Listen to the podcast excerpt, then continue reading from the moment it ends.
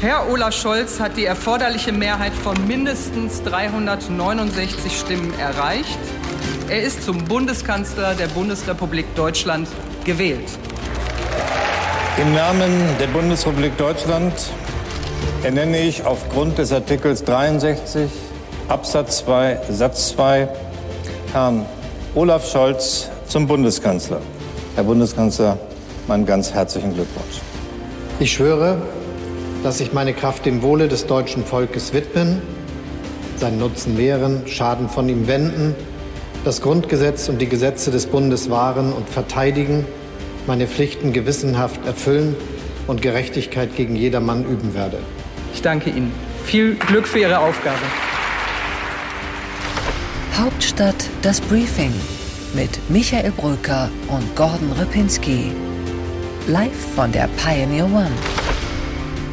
Es ist Freitag, der 10. Dezember und hier sind wieder Ihre Hauptstadtanalysten der vordersten Front, wie ich das mal sagen will. Und Gordon Repinski ist da und er ist immer noch ganz angefasst von dieser Amtseinführung. Michael, ich freue mich erst einmal, dass unsere Zuhörerinnen und Zuhörer hier sind und ich möchte einfach, dass wir einen Moment innehalten. Links-Gelb ist an der Macht. Links. Wie, wie Alexander Dobrindt sagen würde.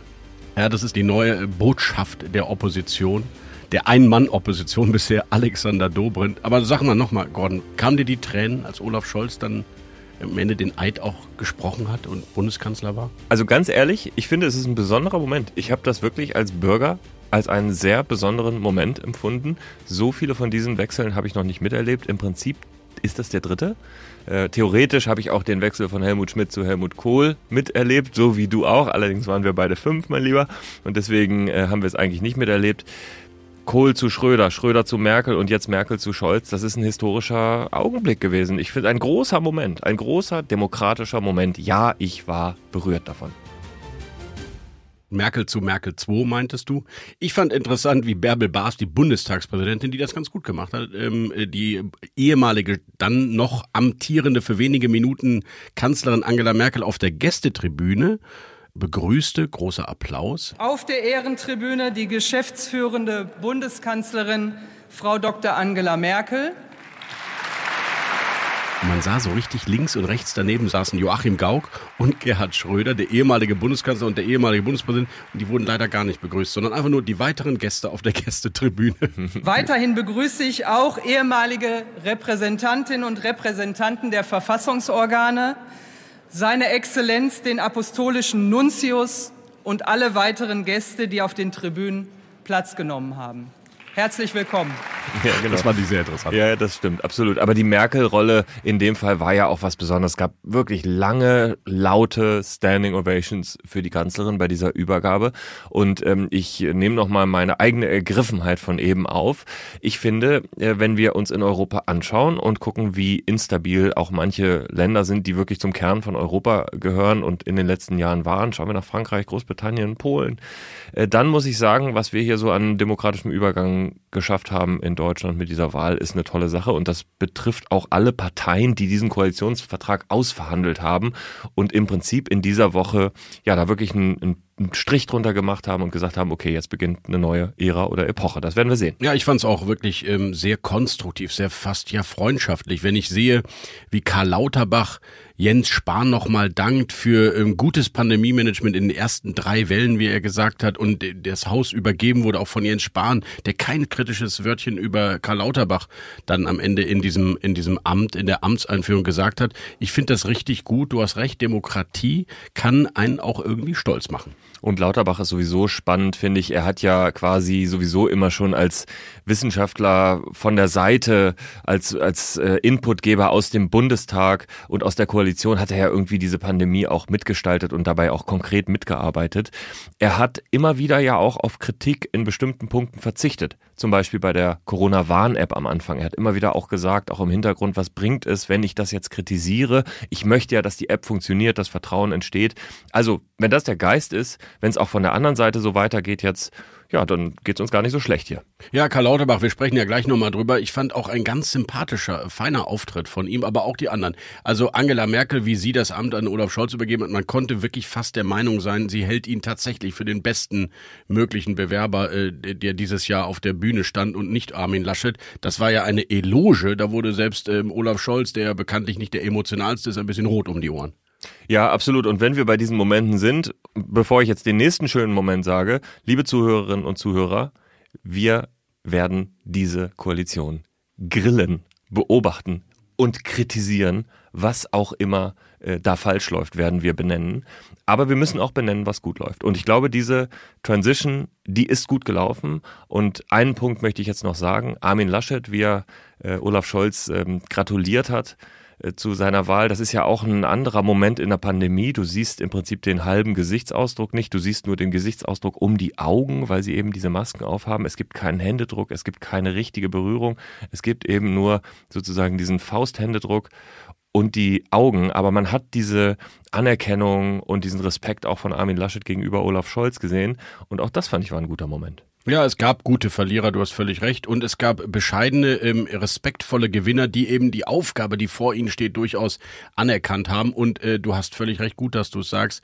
Diese Ampel wird frühzeitig. Und wir kommen ja gleich noch vielleicht auf das eine oder andere Thema, Konfliktthemen ausverhandeln müssen und wir werden uns entsprechend positionieren. Aber diese Übergabe diese Woche war eine gute Woche für diese Demokratie. Und ich glaube, der Ampel und den Regierenden ist auch klar, wie schwierig es wird.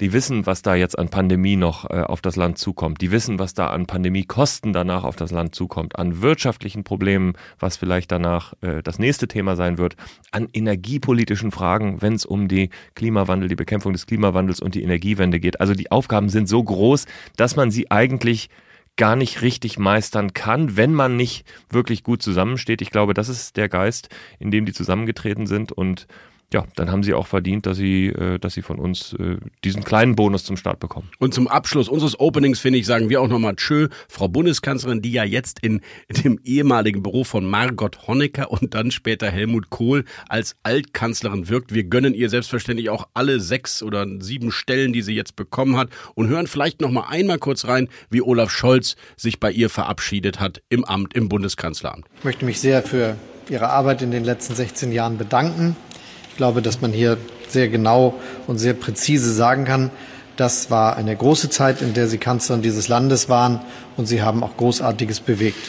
Sie haben dieses Land geprägt und auch diese Regierung und auch dieses Haus. Und deshalb, glaube ich, sagen zu können, ist es schon irgendwie was Besonderes. Und ich will gerne anknüpfen an die, wie soll man das sagen, nordostdeutsche Mentalität, die da bisher geherrscht hat. So viel wird sich da nicht ändern.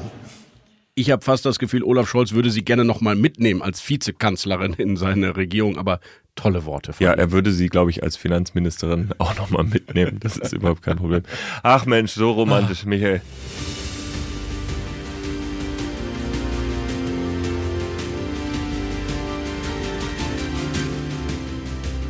Unsere weiteren Themen heute. Das neue Kabinett hat schon mit der Arbeit begonnen. Ein Organisationserlass wurde von Olaf Scholz rausgegeben und darin steht, wer bekommt welche Abteilungen und welche Personen. Also wir sprechen darüber, wer sind die neuen Mächtigen in der Regierung, wer sind die größten und stärksten Minister. Und im Interview der Woche hast du mit einer neuen Ministerin in einem neuen Ministerium gesprochen, mit Clara Geiwitz, der stellvertretenden SPD-Vorsitzenden und neuen Bauministerin. Bei What's Left spricht Gordon Repinski mit einem Sozialdemokraten, der vieles geleistet hat, gerade in den letzten zwei Jahren und jetzt aus seinem Amt scheidet. Kurz vor dem SPD-Bundesparteitag spricht zum Abschluss noch einmal Norbert Walter Borjans. Und einen Auszug gibt es heute hier im Hauptstadt-Podcast. In What's Right kümmerst du dich, lieber Michael, um den Streit in der Union, um die wenigen verbleibenden Posten. Ja, und das ist ein Machtkampf um die Luftherrschaft in der Frage, wer in der Tourismuspolitik führt. Also es ist ganz spannend, hören Sie mit rein. Und im kürzesten Interview der Berliner Republik freuen wir uns heute auf einen geschätzten Kollegen, den langjährigen Leiter der Parlamentsredaktion der Süddeutschen Zeitung, Nico Fried. Er spricht über Vulkanasche, über die Kanzlerin und über das, was er gerne mal im Ruhestand machen würde. Deep Dive. Bundesrepublik Deutschland, der Bundeskanzler, so ist dieser Organisationserlass umschrieben an alle Bundesministerinnen und Bundesminister. Da stand drin, Gordon, wer wie viel Macht in dieser neuen Bundesregierung hat. Aber lass uns noch mal von oben runtergehen.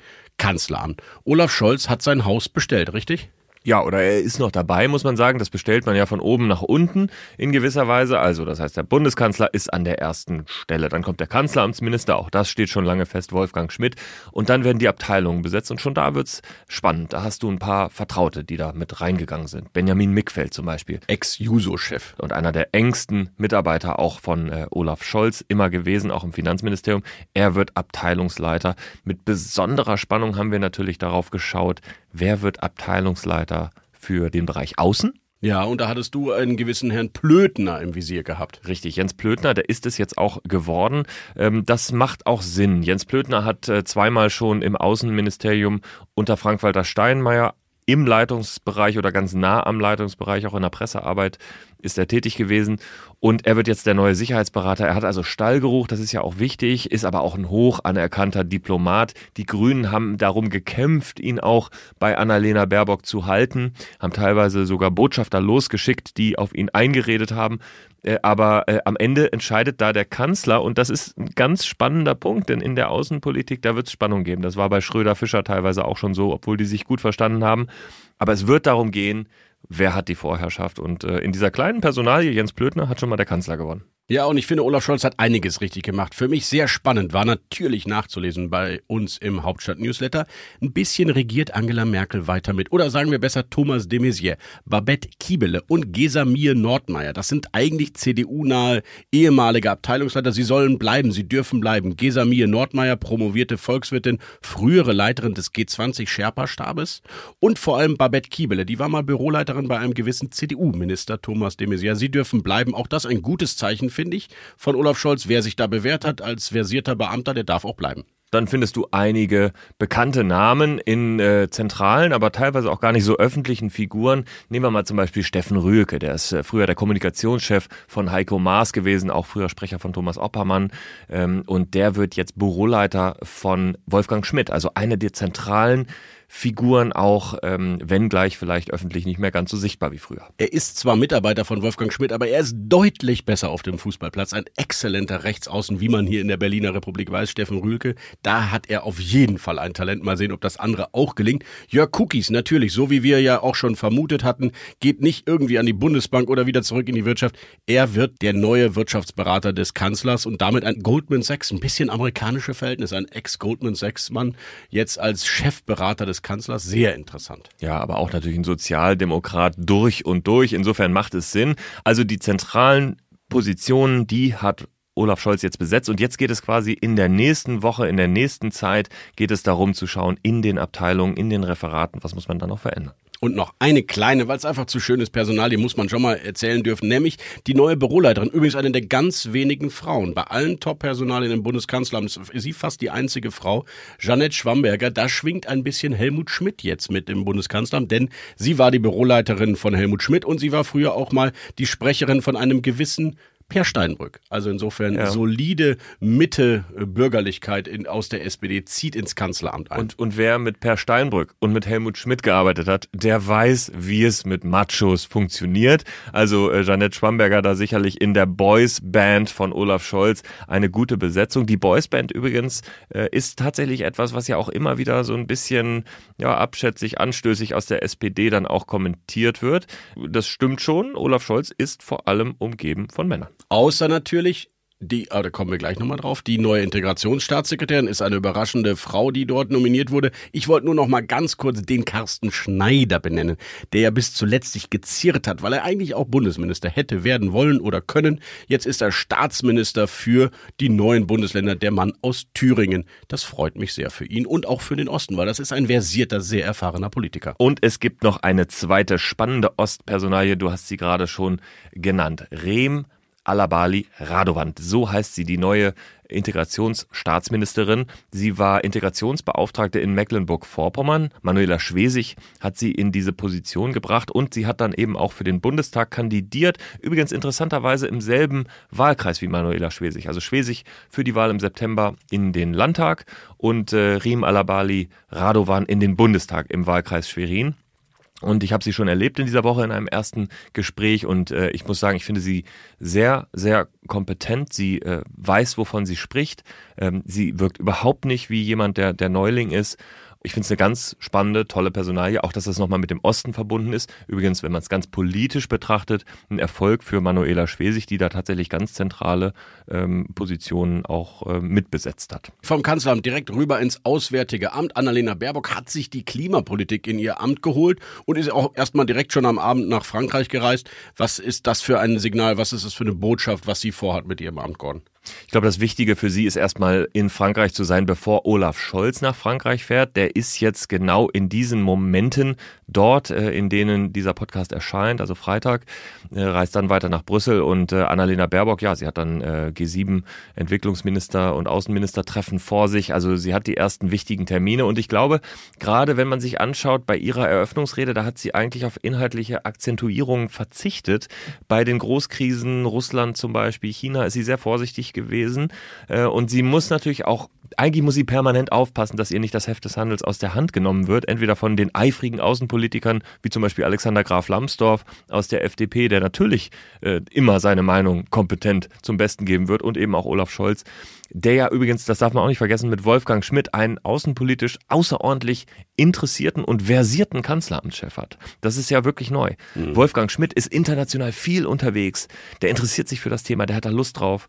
Und insofern wird das für Annalena Baerbock gar nicht so leicht. Einzig Gute für Annalena Baerbock, es gibt de facto keine Opposition mehr. Denn die größte Oppositionspartei, bekanntlich CDU und CSU, hat einfach keinerlei außenpolitische Fachausschüsse oder Fachsprecher besetzt. Offenbar kein Interesse mehr an dem Thema. Aber dazu kommen wir später.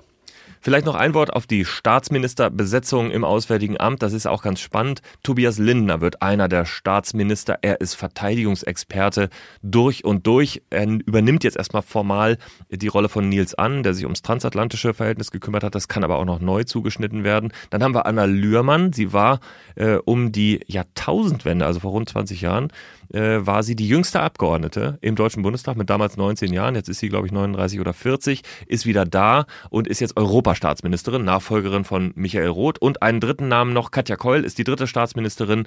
Sie folgt auf Michelle Müntefering. Gordon, ich mache mir Sorgen. Denen fehlt Expertise, Erfahrung, was das Exekutive betrifft. Da sind wir uns, glaube ich, einig. Und es sind unfassbare Herausforderungen. Aus meiner Sicht müsste man jetzt richtig klare Kante gegen China zeigen, nach dem, was wir da gehört haben diese Woche durch die New York Times Leaks in Sachen Umgang mit den Uiguren. Und du musst natürlich den russischen Präsidenten in die, ja, endlich mal irgendwann äh, an, ans Schlawittchen packen und was machen in Bezug auf Ukraine. Ich weiß gar nicht, ob Annalena Baerbock in der Lage ist, das alles zu schaffen. Ja, aber äh, da kann ich dir nur entgegen begegnen, wenn du diesen Widerstand gegenüber China und gegenüber Russland wirklich möchtest, äh, dann wird Annalena Baerbock genau diesen Akzent setzen. Die Frage ist, inwieweit die Bundesrepublik Deutschland in ihrer außenpolitischen Pfadabhängigkeit das wirklich möchte. Ja, und Olaf denn, Scholz. Ja, und Olaf Scholz natürlich, denn du hast bei Russland natürlich die Wirtschaftsinteressen. Nord Stream 2, total wichtige strategische Frage. Kann man diese Pipeline jetzt noch eröffnen? Kann man das Gas fließen lassen in Anbetracht der Situation in der Ukraine? Da wirst du aus den grünen Reihen natürlich viel mehr Druck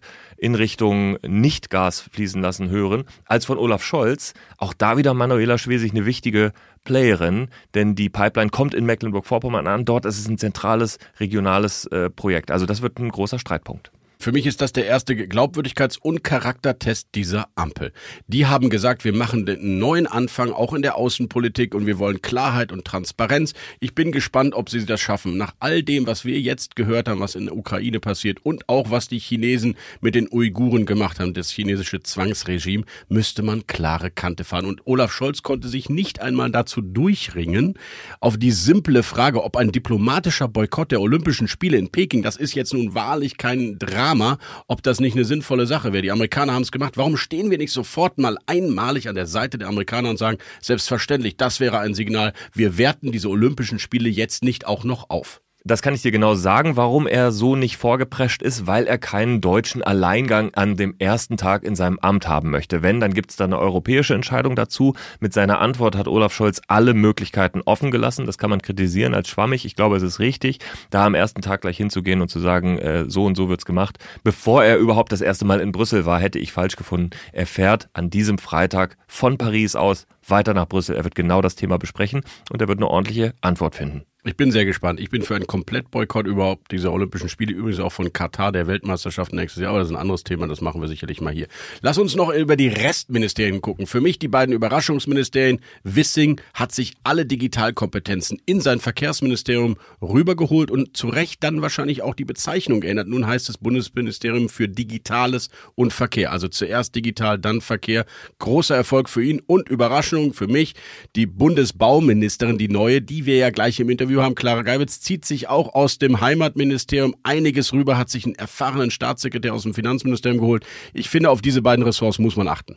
Sehr, sehr wichtig. Clara Geiwitz mit dem Bauministerium. Das ist ja ein neues Ressort. Da geht es wirklich auch mal darum, dass so ein zentrales strategisches Ressort auch von einer äh, Frau aus dem Osten besetzt wird.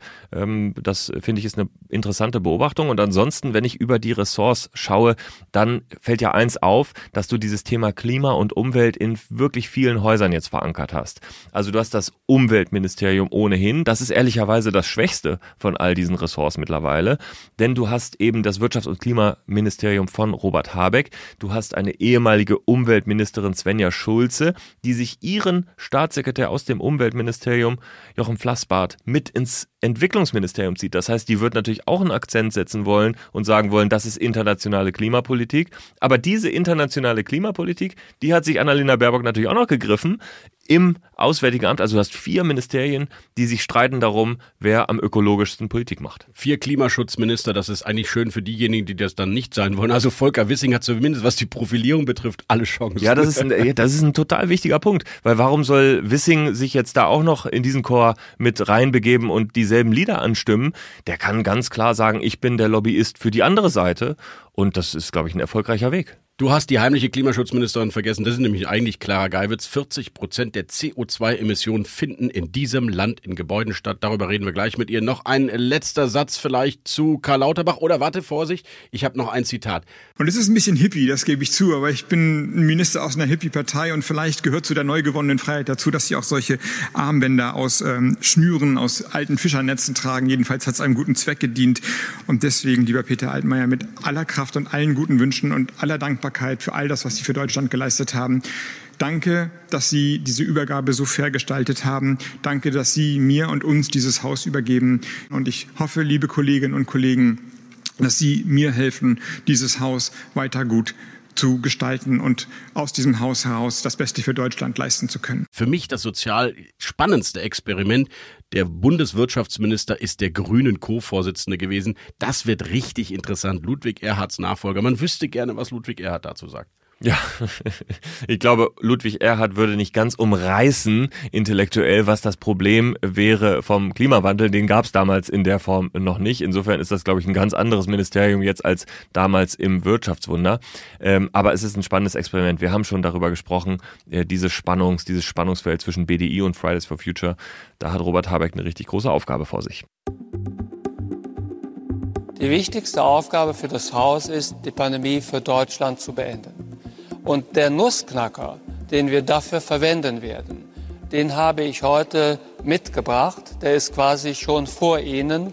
Der Nussknacker ist das Haus selbst. Gordon, du hast deinen Lieblingsgesundheitsminister bekommen, den Pandemieerklärer, den Arzt und Wissenschaftler Karl Lauterbach. Ist jetzt die Pandemie beendet?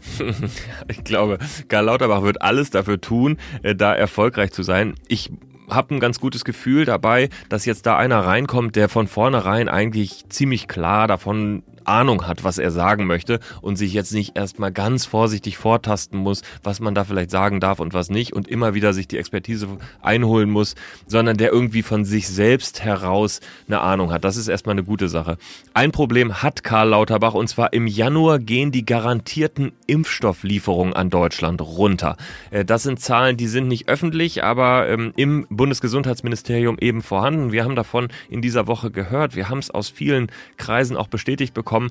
Und da muss Lauterbach aufpassen, weil am Ende, auch wenn es nicht seine Schuld ist, bleibt das an ihm hängen, wenn im Januar auf einmal Knappheit bei den Impfstoffen besteht. Und wenn wir uns anschauen, in was für eine Pandemiephase wir jetzt übergehen, nämlich äh, dass eben womöglich Omikron sich jetzt breit macht, äh, dann kann das ein echtes Problem sein. Und er hat sich ja auch schon in der Richtung geäußert, dass er sich gerade um die Impfstoffe als erstes kümmern will. Genau, er will eine Art Impfstoffinventur jetzt erstmal machen. Was haben wir vorhanden und was passiert? Ich finde, man muss ihm jetzt allen Erfolg wirklich wünschen. Ich finde, er hat klare Sachen gesagt und dass nichts anderes für ihn in den nächsten Wochen zählt. Wir werden Impfstoff beschaffen, um diese erfolgreiche Booster-Impfungskampagne in die nächsten Monate hineinzubringen. Und wir werden dann in den Monaten danach mit neuen Impfstoffen, die auf die Omikron-Variante angepasst sind, dieses Werk weiterführen. Wir werden so lange boostern und impfen, bis wir die Pandemie zu Ende gebracht haben. Und ich glaube, dass wir das gemeinsam schaffen werden. Die einzige offene Frage, muss man sagen, ist, was macht Markus Lanz jetzt? Also wird er die strategische Kommunikation im Gesundheitsministerium übernehmen? Ich weiß es nicht. Vielleicht wird Hermann Gröhe jetzt der große Oppositionsgegenspieler im Fachbereich Gesundheit. Äh, warte. Ähm, äh, ja, nein, nein, wohl ehrlich. Nein. Interview der Woche.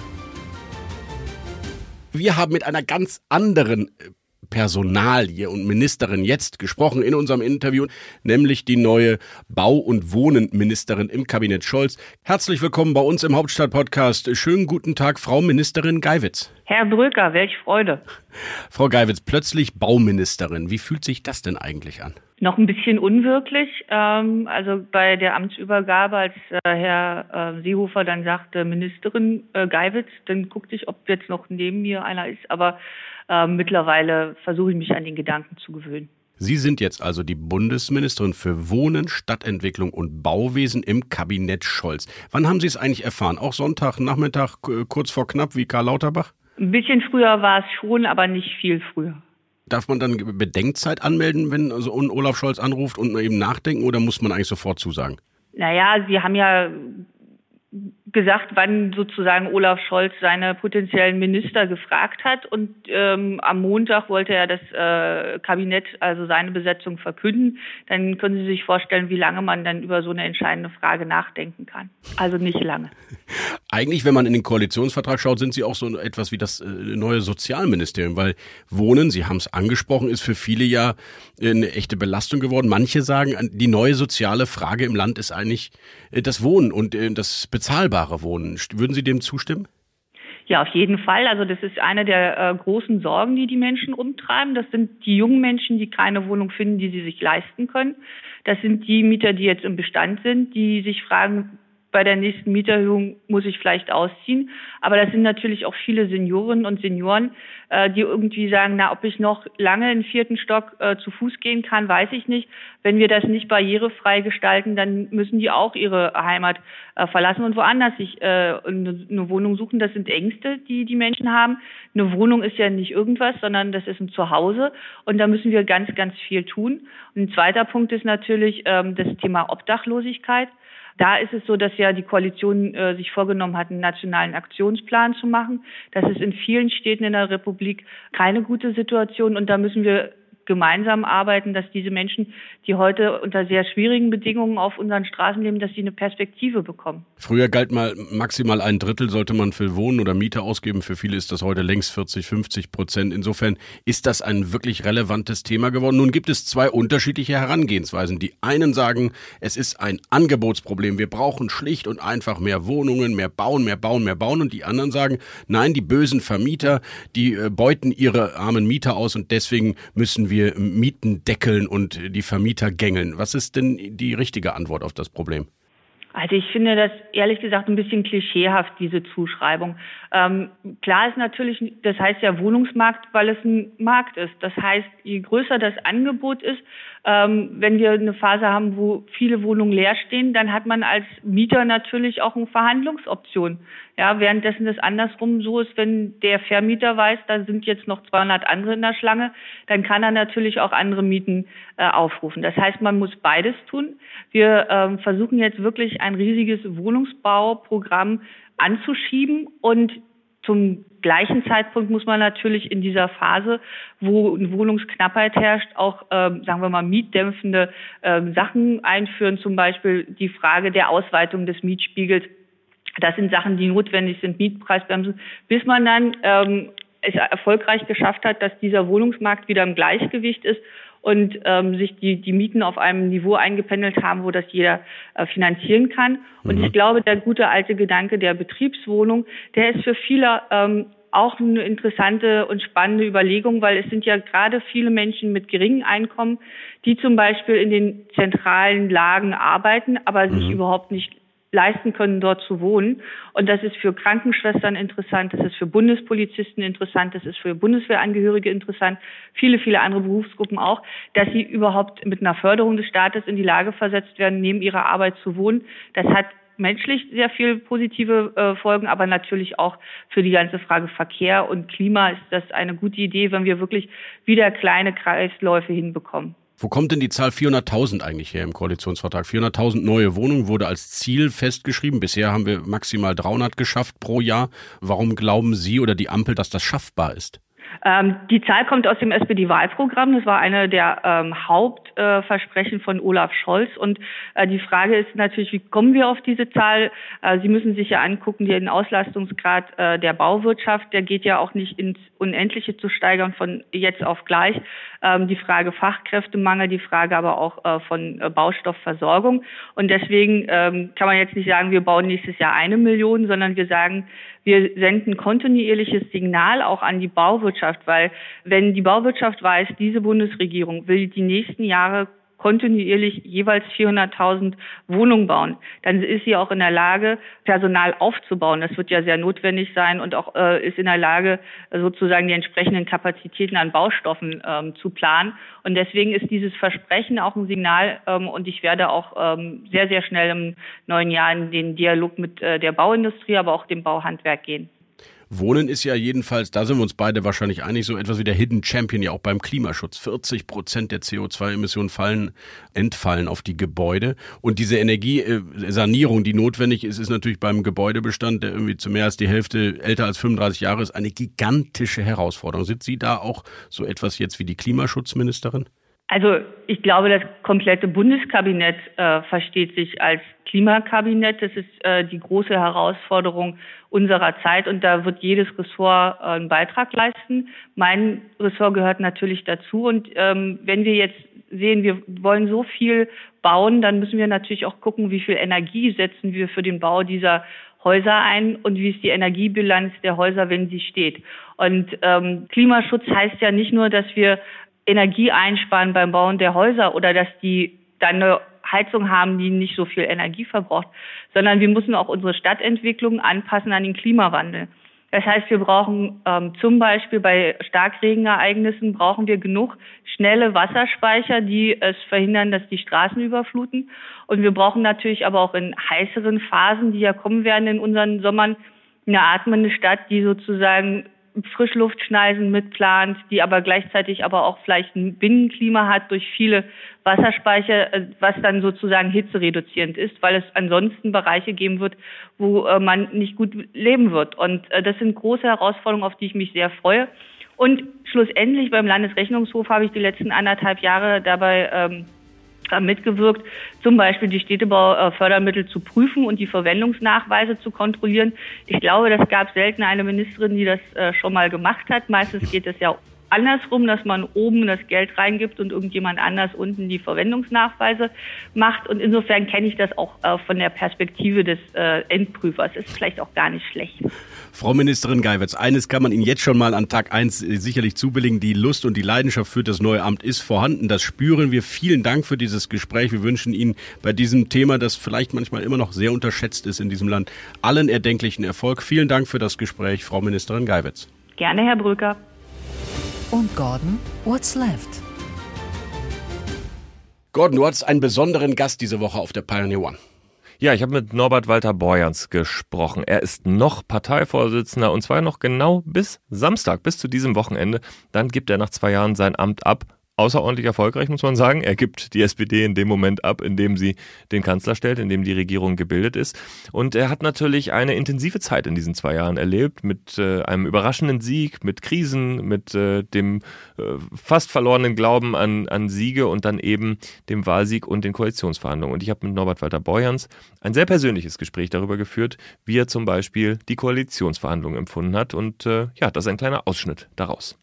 Also erstmal hatten wir von vornherein auch schon im Vorfeld ein ganz anderes Klima, als ich es beispielsweise aus den Koalitionsausschüssen mit CDU und CSU kenne.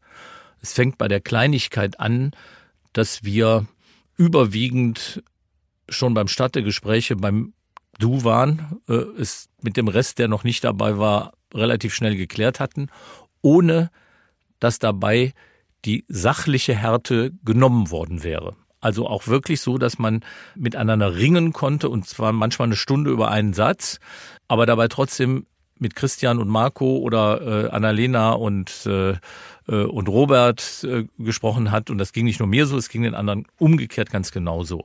Gab es in diesen Verhandlungen eine Person, vielleicht auf der anderen Seite, in einer der beiden anderen Parteien, zu der oder zu dem Sie einen besonderen Draht aufgebaut haben? Also das Schöne ist, dass ich ähm, auch im Vorfeld, äh, ich kenne Christian Lindner aus der Zeit äh, im Nordrhein-Westfälischen Landtag, da haben wir uns herzlich gestritten äh, und haben aber eben eines festgestellt, was für mich insgesamt, ich habe es ja schon mal gesagt, ganz wichtig ist, dass man Streit in der Sache trennen muss, trennen können muss davon, dass man menschlich eigentlich ganz gut miteinander klarkommt. So, das habe ich in der Vergangenheit in Bezug auf Robert Habeck auch so erlebt. Ich habe andere in diesem Zusammenhang erst besser kennengelernt. Also Marco Buschmann kannte ich vorher so nicht, äh, habe ihn kennengelernt als einen sehr juristisch sattelfesten äh, Verhandler, was mir mal einen gewissen äh, Respekt abnötigt, weil ich als Ökonom äh, kein Jurist bin und immer äh, sehr beeindruckt bin, wenn jemand sämtliche Einwände und Paragraphen auswendig kennt. Ich habe Annalena Baerbock nicht so gut gekannt, wie ich ähm, Robert Habeck als Gesprächspartner schon äh, erlebt habe. Oder auch Wissing kenne ich aus Zeiten, da war ich noch äh, Finanzminister und er noch, bevor die FDP aus dem Bundestag äh, geflogen ist, 2013, Haushalt- oder finanzpolitischer Sprecher seiner Partei. Also es gab zu allen schon einen Bezug und es war, ich sag's nochmal, eine sehr angenehme persönliche Atmosphäre, selbst in Zeiten eines äh, sachlich härteren Aufeinandertreffens.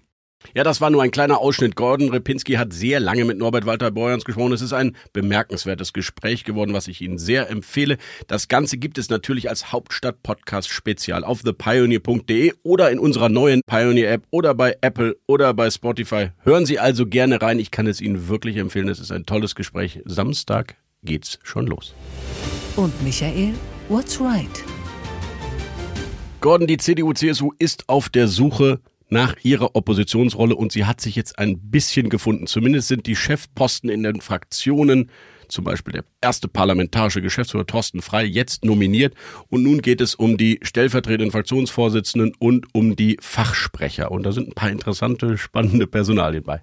Ja, also zum Beispiel die beiden, äh, weiß ich gar nicht genau, starken, mittelstarken Ministerinnen Anja Karliczek und Julia Klöckner werden die beiden absolut konservativen Führungskräfte in Sachen Tourismuspolitik. Die eine übernimmt den Ausschuss, die andere die Sprecherschaft. Ja, was haben wir da zu erwarten? Ja, ich bin sehr überrascht, dass ausgerechnet der Tourismusausschuss offenbar so beliebt ist bei diesen ehemaligen Bundesministern. Wirklich Ob das überrascht. eventuell mit der Reisetätigkeit zusammenhängen könnte bei diesem Ausschuss. Keine Ahnung. Ich, ich weiß es wirklich weiß auch nicht. Aber überhaupt ist es ein bisschen überraschend. Rechts, Geschäftsordnung, Ausschuss, Wirtschaft, Finanzen, Haushalt, das kann man ja noch verstehen. Das ist das Profil der Union. Aber außen haben sie ganz außen vor gelassen. Arbeit und Soziales, das doch eigentlich eine Lücke war im Bundestagswahlkampf, wird gar nicht besetzt von der Union.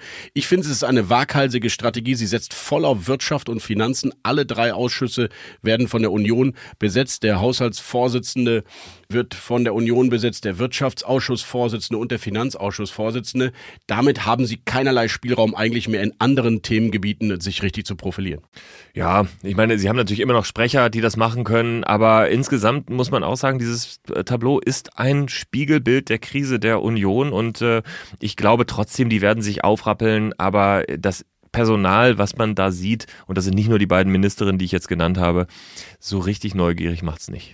What's right heißt diese Kategorie und deswegen, liebe Zuhörerinnen und Zuhörer, vertrauen Sie mir. Ich sage Ihnen jetzt, was kommen wird. Es ist egal, was jetzt gerade entschieden wurde, denn im April wird es aus meiner Sicht einen neuen Fraktionsvorsitzenden geben und der wird Friedrich Merz heißen. Wenn er nämlich diesen Parteivorsitz jetzt gewinnt, ist er derjenige, der auf jeden Fall beide Ämter in einer Person zusammenführen will und dann wird alles nochmal neu sortiert. Vielleicht sieht man dann auch mal ein paar jüngere, engagierte, neue Kräfte in der Union. Es wäre Ihnen zu wünschen, weil nur die alten Minister jetzt auf Posten zu bringen, hat mit Erneuerung tatsächlich gar nichts zu tun. What's next? Wir werden auf diesem Parteitag deutlich machen, SPD ist mehr als der Koalitionsvertrag. Aber wir sind sehr, sehr froh, dass in diesem Koalitionsvertrag ganz viel SPD drin ist. Die SPD trifft sich schon wieder. Warum eigentlich? Ich denke, die Partei hat doch schon zugestimmt im Koalitionsvertrag. Michael. Das ist der ordentliche Bundesparteitag der Sozialdemokratischen Partei Deutschlands. Wir haben eben gerade in der Rubrik What's Left darüber gesprochen, dass Norbert Walter Borjans sein Amt abgibt. Ja, und was passiert dann? Auch. Ach, da kommt ein neuer Vorsitzender, den haben wir auch schon hier vorgestellt, nämlich, ähm, wie heißt er, warte mal, Lars Klingbeil könnte es sein, richtig? Lars Klingbeil wird das neue Gesicht der Sozialdemokratischen Partei und nicht nur er, Kevin Kühnert wird Generalsekretär. Der Albtraum deiner Zehlendorfer Freundschaften. Es wird passieren, es wird grausam. Du wirst nicht enteignet. Du wirst nicht enteignet, Michael. Glaub mir, es wird nicht passieren. Aber Kevin Kühnert wird Generalsekretär. Ja, das ist ja typisch. Kühnert erstmal in Interviews draufhauen und maximale sozialistische Thesen präsentieren und dann im Amt selbstverständlich das alles nicht so gesagt haben wollen. Und insofern, natürlich ist der Mann viel harmloser, übrigens auch viel bürgerlicher. Ich glaube, der wird am Ende seines Lebens auch in Zehlendorf wohnen. Diese Wette würde ich jetzt mal eingehen. Aber ich bin gespannt auf seine erste programmatische Rede, denn er muss ja jetzt zeigen, kann ich Generalsekretär sein und die Regierung kritisieren oder muss ich jetzt eigentlich, so wie es Christian Dürr gesagt hat, Service-Opposition sein oder Service-Fraktion, also eigentlich die Regierung maximal unterstützen. Ein Spagat, den Kühnert erstmal leisten muss. Lieber Kevin Kühnert, wenn Sie uns zuhören jetzt an dieser Stelle, würde ich einschlagen, weil ich glaube, für einen echten Schöneberger ist der Weg nach Zehlendorf zu weit. Nicht nur, weil die Kilometer zu viel sind, sondern weil es eben auch zu viel Überwindung ist. Schlagen Sie ein die Wette, es geht um eine gute Flasche Barolo aus dem teuren Weinkeller von Michael Brücker, den Sie nicht enteignen sollen, wenn ich mir diesen ängstlichen Blick von gegenüber jetzt anschaue. Ich kann Ihnen das auch nur empfehlen, lieber Herr Kühnert. Steffen Reiche zum Beispiel ist mein Pfarrer des Herzens und auch mein Ortspfarrer. Der ist der Erfinder von Clara Geiwitz, nur mal so. Und es, auch Christian Lindner zieht ja jetzt nach Zehlendorf. Also Andreas Krautscheid wohnt um die Ecke, Sven Gößmann, der DPA-Chefredakteur. Also man hat da direkt auch Journalismus und Politik ja. in den Kneipen. Und nicht zu vergessen, meine Stammkneipe ist eine echte Hertha-Legendenkneipe. Also ja. auch Fußball geht da. Naja, Michael, ich finde das gut, dass du nach Feierabend einfach aus der Bubble auch mal rausgehst, dass du auch mal Richtig. das Volk erlebst, dass du auch mal weißt, wie die Probleme äh, wirklich bei der Basis äh, sind und wie du das spürst, wie schwierig, wie schwierig das auch ist mit den Hunden am Schlachtensee zum Lieber Beispiel. Gordon, während du in Schönefeld oder Schöneberg oder wie dein komischer Stadtteil da Kreuzberg. heißt, jeden Kreuzberg. Abend in Kreuzberg, jeden Abend in irgendwelchen äh, Sechs-Sterne-Nationalitäten-Restaurants dinieren gehst mit deinen Freunden, gehe ich zum Fußball beim FV Wannsee und dort treffe ich das wahre Volk. Ja, okay. Also Jeden Abend. Ich, es wird nicht besser, wir müssen hier raus aus dieser Rubrik. Einsatz zu Im kürzesten Interview der Berliner Republik freue ich mich jetzt auf einen ganz besonderen Kollegen. Nicht nur, weil er ein sympathischer, uneitler Kerl ist, was hier in der Berliner Republik eher selten der Fall ist, sondern vor allem, weil er einer der besten Hauptstadtjournalisten ist. Nico Fried, Büroleiter der Süddeutschen Zeitung hier in Berlin und langjähriger Kanzlerinnenbeobachter. Einen wunderschönen guten Tag, Nico Fried. Guten Tag. Los geht es direkt mit dem ersten Begriff, lieber Nico. Fortschrittskoalition. Fortschrittskoalition, das ist der Name, den sich SPD, Grüne und FDP gegeben haben, damit sich's anhört wie was Neues, wie Aufbruch und so weiter. Aber das muss sich natürlich dann eher an den Inhalten zeigen, ob das auch wirklich für Fortschritt steht. SPD-Bundeskanzler. SPD-Bundeskanzler, würde ich sagen, ist äh, so eine Art ausgleichende Gerechtigkeit, weil sich die SPD dreimal in das Joch einer großen Koalition gefügt hat und irgendwie hat sie es jetzt auch mal wieder verdient, den Kanzler zu stellen. Impfpflicht. Impfpflicht äh, ist ein Thema, was jetzt wahnsinnig diskutiert wird. Und wenn man dann sieht, welche Fristen eingeführt werden, dass überhaupt erst im März eine Impfpflicht für äh, Branchen, also für Pflegebereiche eingeführt werden soll, dann fragt man sich, wann eigentlich die allgemeine kommen soll. Und irgendwie habe ich das Gefühl, das wird sich in den nächsten Monaten äh, auflösen. Vulkanasche. Es gab eine legendäre Reise mit der Ex-Bundeskanzlerin Angela Merkel, wo wir aus Amerika zurückgeflogen sind und wegen der Vulkanasche eines Vulkans in äh, Island nicht mehr nach Berlin fliegen konnten, sondern gerade noch den südwestlichsten Zipfel Europas erreicht haben, nämlich Lissabon. Da konnten wir dann noch landen und dann sind wir auf abenteuerliche Weise mit einem weiteren Flug, einem, einer Busfahrt und äh, auf, in verschiedenen Etappen zurück nach Deutschland gefahren. Kanzlerkorrespondent. Kanzlerkorrespondent war ich äh, jetzt 14 Jahre lang. Ich habe neulich mal nachgezählt, sind etwa 40 Reisen mit der Bundeskanzlerin zusammengekommen. Ich persönlich muss sagen, ich fand es total interessant. Ich finde, dass Angela Merkel, ungeachtet dessen, wie man politisch zu ihr steht, einfach eine Type ist, wo es Spaß gemacht hat, sie zu begleiten, sie zu erleben. Äh, und sie ist menschlich sehr angenehm im Umgang. Also mir hat das großen Spaß gemacht. Wunschvorstellung im Ruhestand. Äh, meine oder der Bundeskanzlerin? Na, deine natürlich, Nico. Meine Wunschvorstellung für den Ruhestand, ja, ehrlich gesagt, dass ich äh, noch nicht so bald in die Verlegenheit komme, aber ich schließe daraus, äh, welches Alter du mir zumisst. Vielen Dank für diese wunderbaren Antworten und einen schönen Tag noch. Danke, Nico Fried. Bitteschön. Gordon, ich würde mich sehr gerne schon von den Zuhörern und Zuhörern verabschieden, aber nicht bevor du uns noch ein interessantes, konstruktives Feedback vorliest für uns und für diesen Podcast. Philipp Schad hat sich gemeldet bei uns äh, und hat eine sehr lange Mail geschrieben und hat uns ein bisschen kritisiert dafür, äh, wie wir zum Beispiel mit der Impfdebatte umgegangen sind. Das haben wir jetzt immer wieder äh, gehört, ähm, dass wir äh, da die eine oder andere Stimme nochmal anders zu Wort kommen lassen. Ich glaube, er hat recht, Gordon. Wir müssen, ähm, auch wenn die Mehrheit für eine Impfpflicht inzwischen ist, müssen wir die Gegner finden. Ich bin ja weiterhin gegen eine Impfpflicht, habe das übrigens auch kommentiert, auch öffentlich. Aber wir werden mal ein paar, vielleicht auch Argumente finden derjenigen, die sagen, das ist jetzt eben nicht der richtige Weg. Und übrigens, vielleicht geht's ja auch ohne. Das werden wir sehen. Ich glaube das eigentlich eher nicht. Die Erstimpfungen sind ja leicht wieder angestiegen, als die Pandemie jetzt eben wieder schlimmer wurde. Jetzt gehen sie gerade wieder runter. In Sachsen hängst du immer noch bei 60 Prozent und bei 2000er Inzidenzen. Also, äh, und die neue Variante ist gar nicht da. Ich glaube es leider nicht, Michael. Aber unsere Aufgabe hier ist, dass wir das äh, kontrovers diskutieren. Ich glaube, das ist das, was ich jetzt auch mitnehme aus der langen Mail von, von Philipp Schad und äh, wir werden das tun. Machen wir. Ich bedanke mich bei Ihnen fürs Zuhören. Bis zum nächsten Mal. Gordon, war schön mit dir. War schön gewesen, sagen wir im Rheinland. Bis zum nächsten Freitag. Ja, ich habe mich auch gefreut, besonders darüber, dass Sie wieder dabei waren, liebe Zuhörerinnen und Zuhörer. Und wenn Sie Lust haben, uns Feedback zu geben, g.repinski.mediapioneer.com. Wir freuen uns auf die nächste Woche. Machen Sie es gut. Adieu. Hauptstadt das Briefing mit Michael Bröker und Gordon Ripinski. Live von der Pioneer One.